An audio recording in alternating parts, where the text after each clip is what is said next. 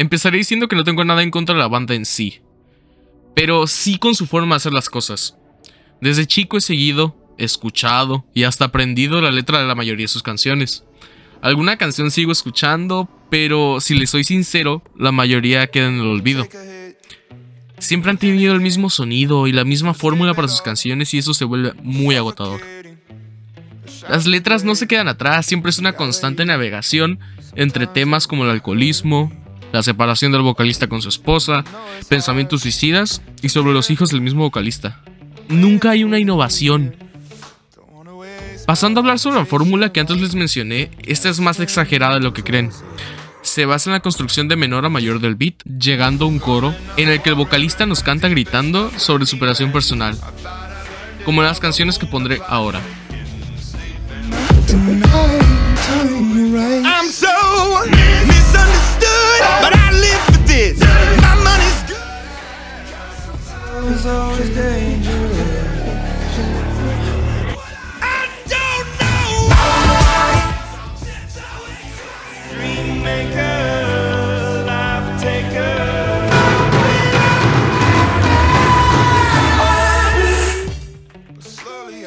A esto le llamo el síndrome radioactive.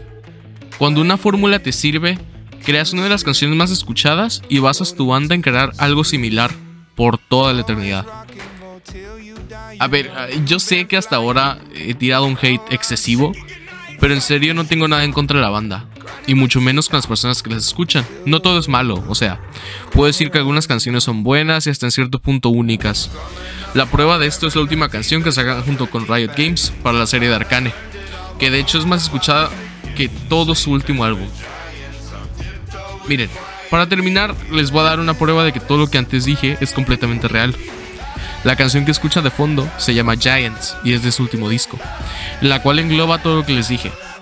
El punto número uno, que es una estructura escalonada para llegar a un clímax donde se grita. El punto número dos, que habla del alcoholismo y lo malo que es.